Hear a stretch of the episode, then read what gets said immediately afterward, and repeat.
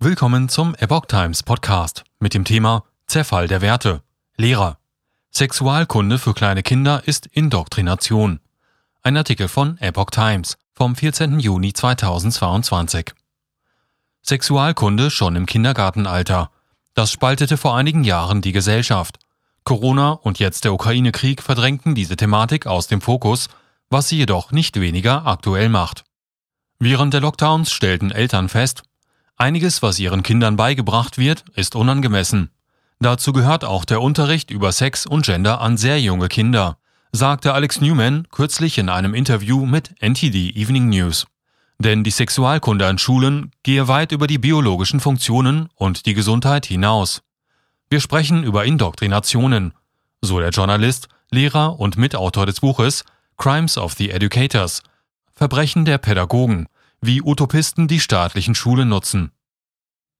Zerstörung der traditionellen Werte.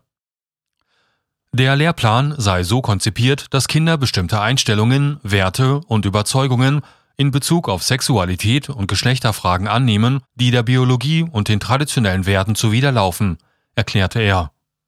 Das Hauptziel eines solchen Lehrplans sei es, die Kernfamilie zu zerstören.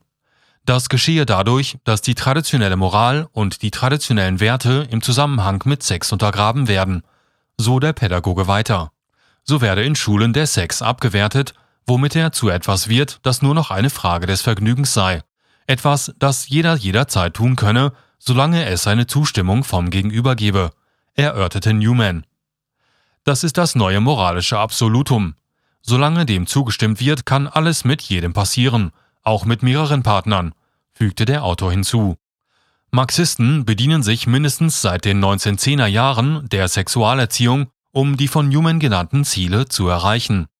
George Lukács, ein ungarischer Marxist, der unter Bela Kun während der kurzlebigen bolschewistischen Räterepublik im Jahr 1919 in Ungarn stellvertretender Kommissar für Bildung und Kultur war, führte Sexualerziehung für Kinder in der Grundschule ein.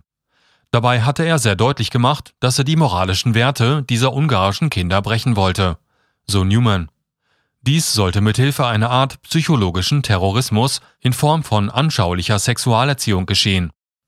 Sie konnten in den 1920er, 30er und 40er Jahren nicht sofort damit beginnen, Kindern beizubringen, mehrere Sexualpartner zu haben oder dass sie im falschen Körper geboren wurden und ein neues Geschlecht annehmen können, wenn sie ihre Genitalien verstümmeln oder dass sie mit Homosexualität experimentieren sollten.